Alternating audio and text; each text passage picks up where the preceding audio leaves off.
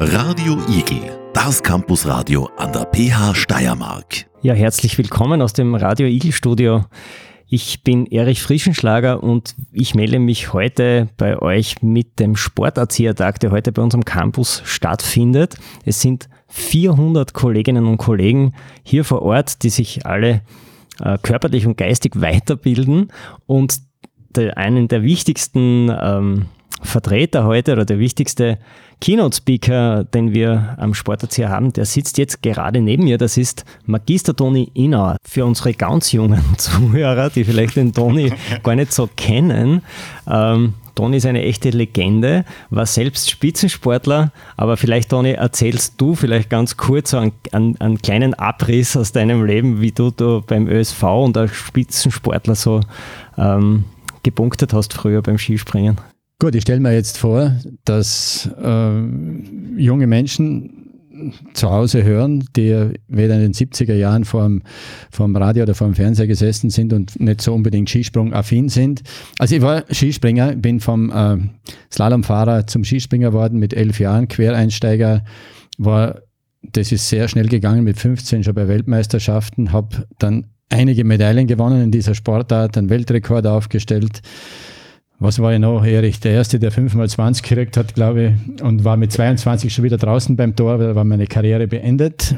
Vorher hast du noch äh, Olympia Gold ah, ja, genau. geholt ich, ich war in Lake Placid, ne? Ich war Olympia Silbermedaillengewinner in Innsbruck, 76 Heimspiele und äh, Goldmedaille 80 in Lake Placid, genau.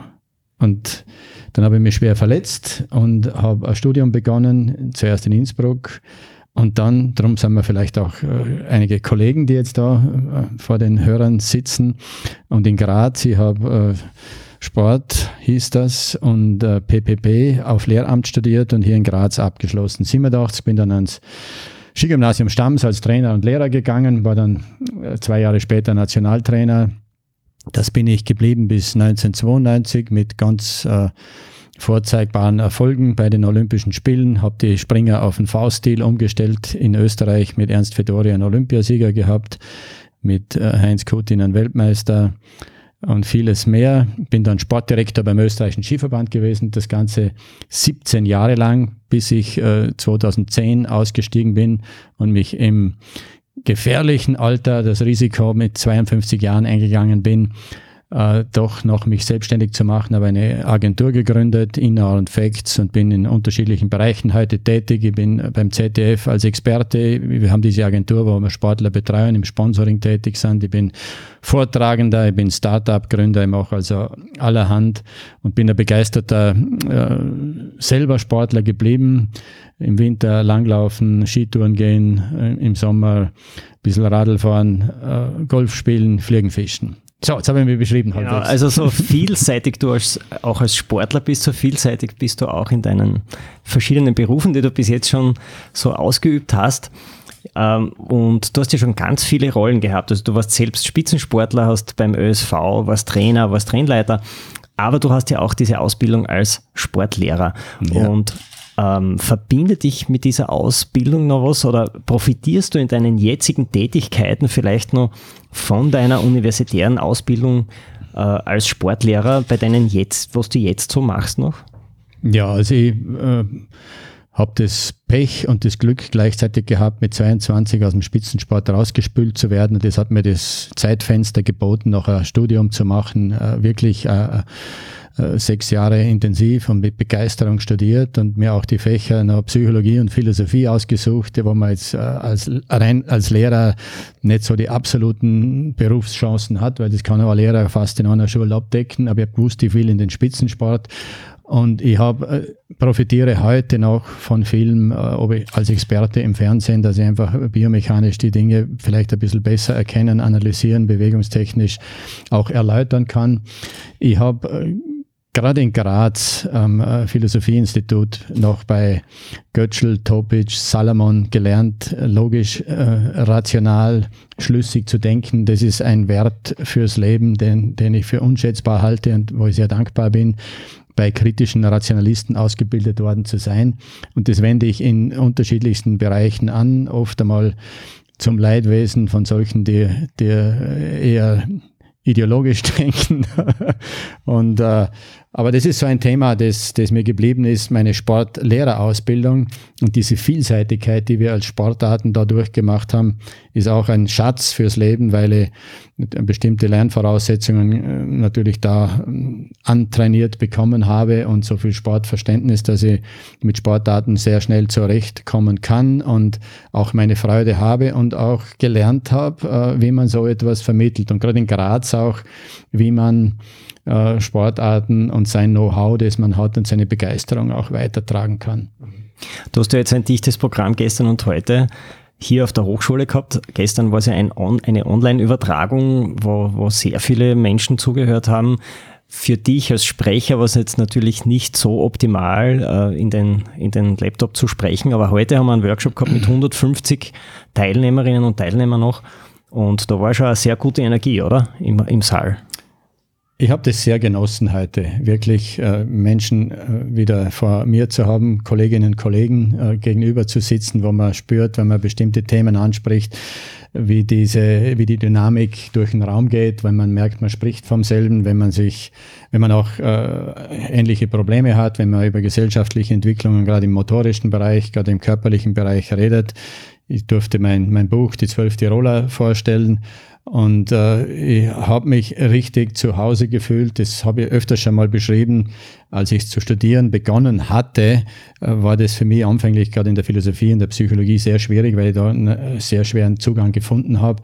Aber im äh, Turnstudium, äh, wie das seinerzeit hieß, sobald man im Turnsaal ist, miteinander mit dem Trainingsanzug in der kurzen Hosen herumflitzt, da fühlt man sich äh, befreundet, fühlt man sich äh, erkannt, äh, wahrgenommen und angenommen und das sofort auch irgendwo zu Hause. Und das war das Erlebnis damals, dass ich so ein bekannter Mensch war, aber im Sport bin ich gleich einmal in eine Gruppe reingekommen, was mir sehr taugt hat. Ja. ja, dir ist heute auch sehr große Wertschätzung entgegengekommen, glaube ich, von allen Beteiligten. Das hat man auch jetzt am Ende noch mit den in den Gesprächen gemerkt.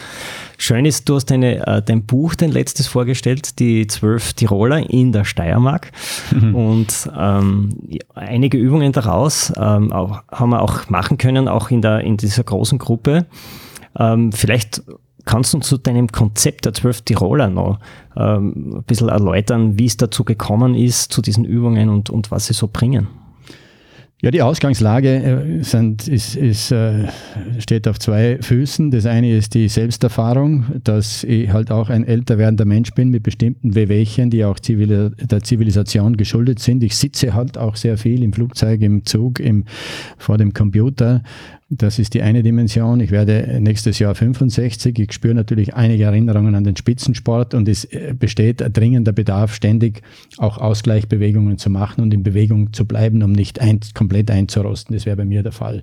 Also da habe ich aus diesem, diesem eigenen Notstand heraus halt Bewegungen entwickelt, die mir gut tun und in kurzer Zeit dann komprimiert und wenn es sein muss, sogar vor dem Fernseher während der Zeit im Bildschau zu machen sind. Und so sind diese zwölf Tiroler als Pocket-Programm entstanden. Der zweite Grund, warum es entstanden ist, ist äh, die, dieser Sog der Gesellschaft, diese feststellbare äh, Einschränkung des Bewegungsrepertoires von jungen Menschen heutzutage, dass man das merkt. Ich merke das von meinen, kriege das mitgeteilt von meinen Turnlehrer-Kollegen, die an den Schulen sind. Ich bin ja geflüchtet in den Spitzensport, wo die begabtesten und die motiviertesten sind und habe das meinen Kollegen überlassen, äh, Menschen zu motivieren, die es vielleicht noch mehr, äh, noch mehr brauchen, äh, den Kontakt zu sich selber, zum biologischen Ast, auf dem wir sitzen, nicht abzuschneiden. Und da haben wir verschiedene Erlebnisse gehabt, unter anderem eines, im Skigymnasium Stams, da gibt es standardisierte Tests, die über 50 Jahre durchgeführt werden, dass wir merken, selbst in einer Eliteschule, wo die Kinder mit 14 Jahren mit entsprechender Vorbildung zur Aufnahmsprüfung kommen, dass die Resultate der modernen Kinder, der, der Aktualität signifikant schlechter sind als die Resultate vor 30 Jahren. Das heißt, es, wir haben eine Bewegungseinbuße zu erklären. Die, die Umstände, die Lebensumstände haben sich radikal geändert. Die großen Abenteuer liegen hinter den Bildschirmen verborgen und damit ist einfach Sitzen verbunden heutzutage und dieses äh, zunehmende Sitzen und Bewegungsarmut lässt einfach Kinder in ihrer Entwicklung verkümmern. Das war der zweite Grund, warum ich gesagt habe, ich muss irgendwie, äh, und es macht mir Spaß, etwas zu vermitteln, was für jeden zugänglich ist. Und da sind diese zwölf Tiroler, auch der Titel als augenzwinkernder Name, auf den man mal hinschaut, was ist das eigentlich? Auch ein bisschen in, in Anlehnung an die fünf Tibeter und so weiter, an die zwölf Apostel oder an wen auch immer, an die zwölf Tierzeichen. Es gibt so vieles, was man damit verbinden kann.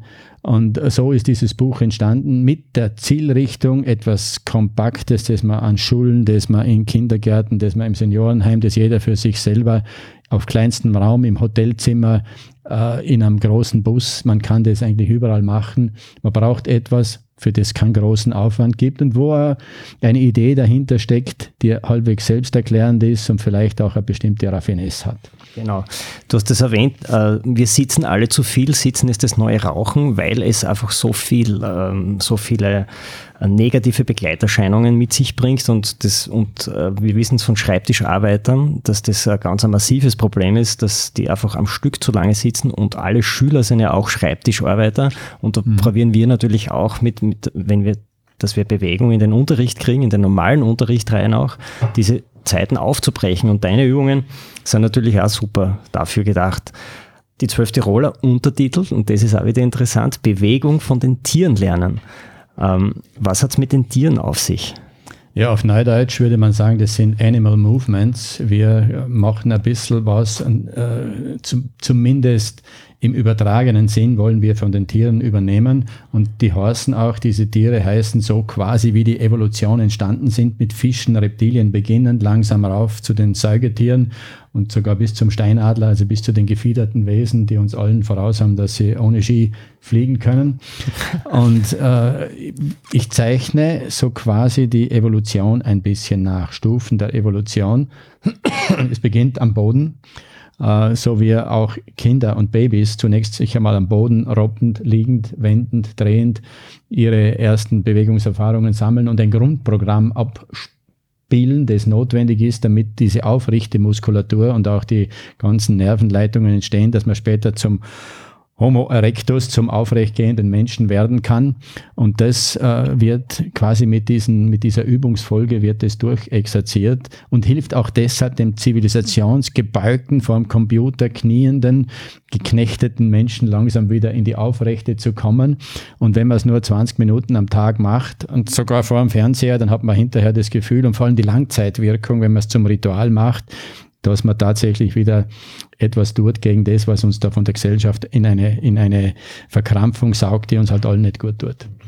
Also das Entwöhnungsprogramm äh, von zu viel Sitzen könnte man die zwölf Tiroler hernehmen und dann einfach durchmachen. Äh, durchaus, ja. durchaus äh, möglich. Und das zu viele Sitzen ist ja nicht nur beruflich und schulisch bedingt, sondern äh, das, das Kernproblem ist, dass wir Freizeit ins Sitzen investieren. Und zwar so gern, weil es so attraktiv geworden ist, weil man so großartige, fantastische, abenteuerliche Sachen natürlich vor den Computern in jeder Dimension geboten kriegen, weil die hellsten Köpfe sich damit beschäftigen, weil es ein Riesengeschäft ist, Kinder möglichst früher auch abhängig zu machen, wenn man es ausspricht, wie es tatsächlich ist.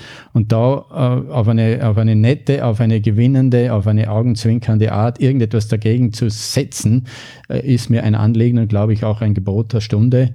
Eine radikale Aussage meines Buches ist, dass man zukünftig und ab jetzt beginnend äh, Bewegung und Sport als Kulturtechniken ganz bewusst und systematisch in unseren Institutionen vermitteln müssen, weil wir nicht mehr davon ausgehen können, dass Kinder einfach in ihren normalen äh, alltäglichen äh, Abläufen genug Bewegung kriegen werden, so wie es dem genetischen Code entspricht. Das ist vorbei. Mhm. Es gibt ja jetzt gerade die Initiative der täglichen Bewegungseinheit, allerdings in allen Bundesländern nur in Modellregionen. Also in der Steiermark haben wir es zum Beispiel in Leibniz und ähm, da sind ja auch die Dachverbände äh, alle dabei, mit, die da Coaches auch hinschicken und, und auch Programme machen.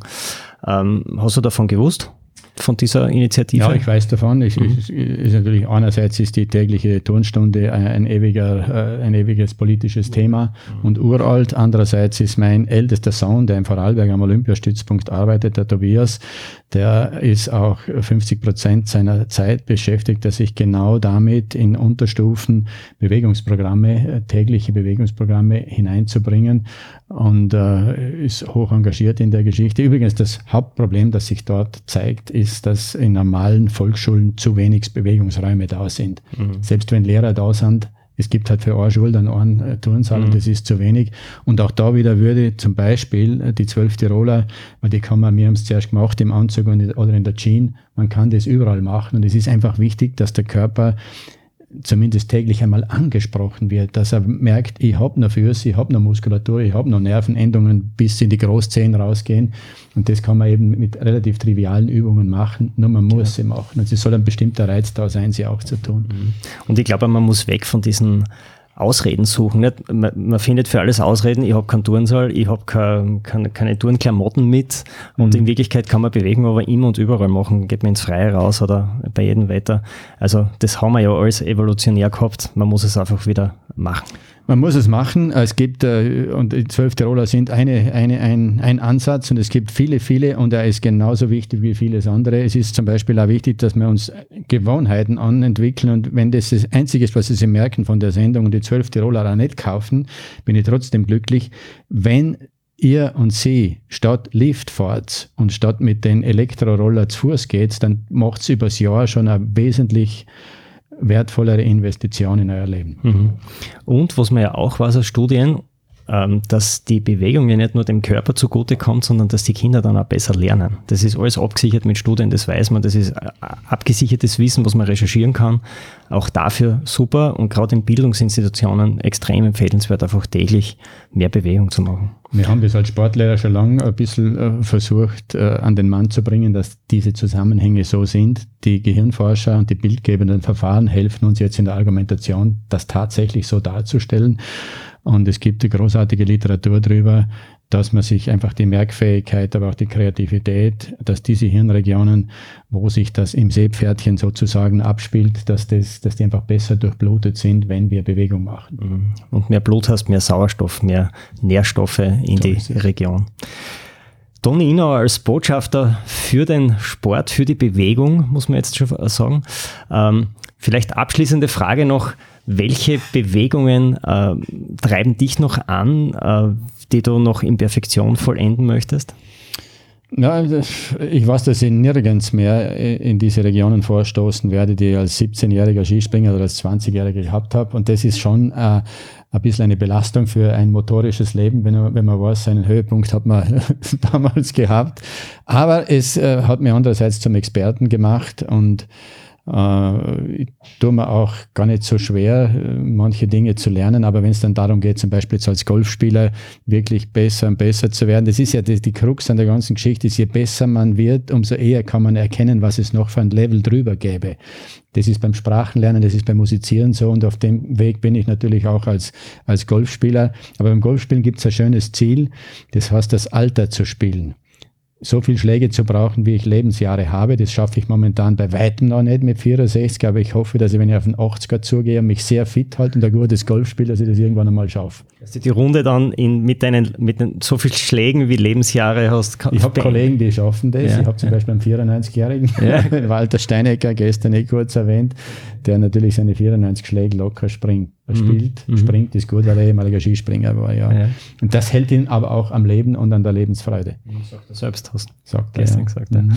Schöner Abschluss, Toni. Vielen Dank, dass du dabei warst, dass du als Experte äh, den Sporterziehertag aufgewertet hast mit deinem Know-how und mit deinen Inputs.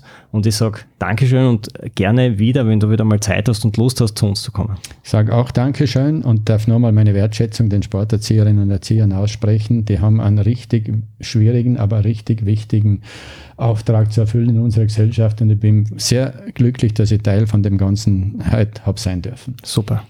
Danke. Radio Igel. Radio Igel, das Campusradio an der PH Steiermark.